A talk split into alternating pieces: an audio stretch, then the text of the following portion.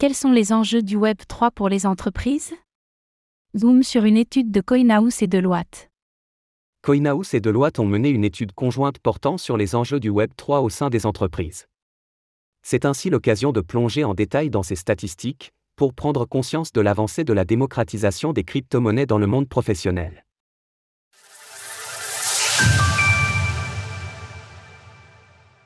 Web 3 en entreprise, Coinhouse et Deloitte présentent leur étude. Deloitte, l'un des Big Four des cabinets d'audit, s'est associé à Coinhouse afin de délivrer un baromètre sur l'utilisation des technologies blockchain en entreprise. Le Web 3, un enjeu stratégique et financier pour les entreprises. Nicolas Louvet, PDG de Coinhouse, est revenu sur la croissance d'Edit Technologies et de la place de son entreprise dans cette transition. Nous avons d'abord aidé des entreprises à établir une présence dans le métaverse en leur permettant de sélectionner et d'acheter un terrain. Depuis plusieurs mois, nous accélérons notre développement en permettant aux entreprises de générer du chiffre d'affaires avec le Web 3 et les cryptos.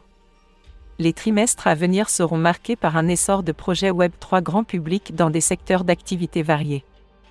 Cette étude a été menée auprès d'une centaine de sociétés, dont 59% sont des acteurs traditionnels de l'économie française, et les 41% restants des entreprises spécialisées Web 3.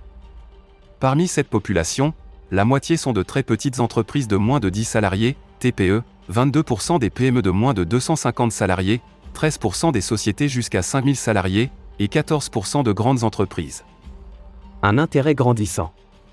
À l'occasion de cette étude, nous avons interrogé Marilyn Ricard, associée globale FSI, Blockchain and Web 3 leader chez Deloitte, quant à l'intérêt porté par les entreprises pour les crypto-monnaies.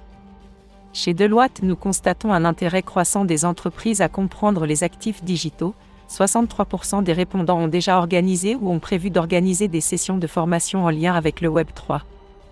Nos clients vont aujourd'hui au-delà et cherchent à diversifier leur portefeuille ou à expérimenter les innovations financières qu'offre cette technologie, telles que la finance décentralisée, DeFi, ou encore la tokenisation des actifs réels, Real World Asset.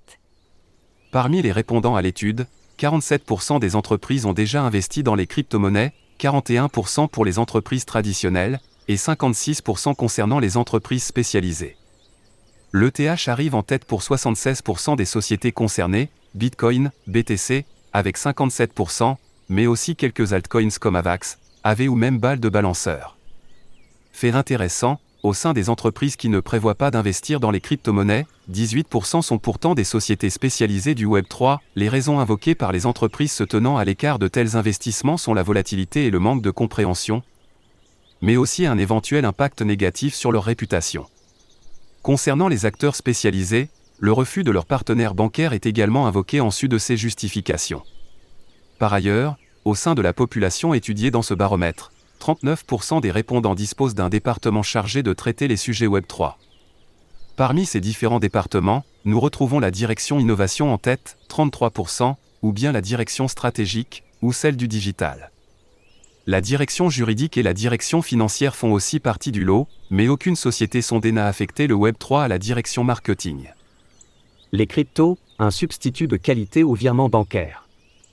Une autre partie de l'étude se focalise sur la question des transferts internationaux ainsi que des règlements.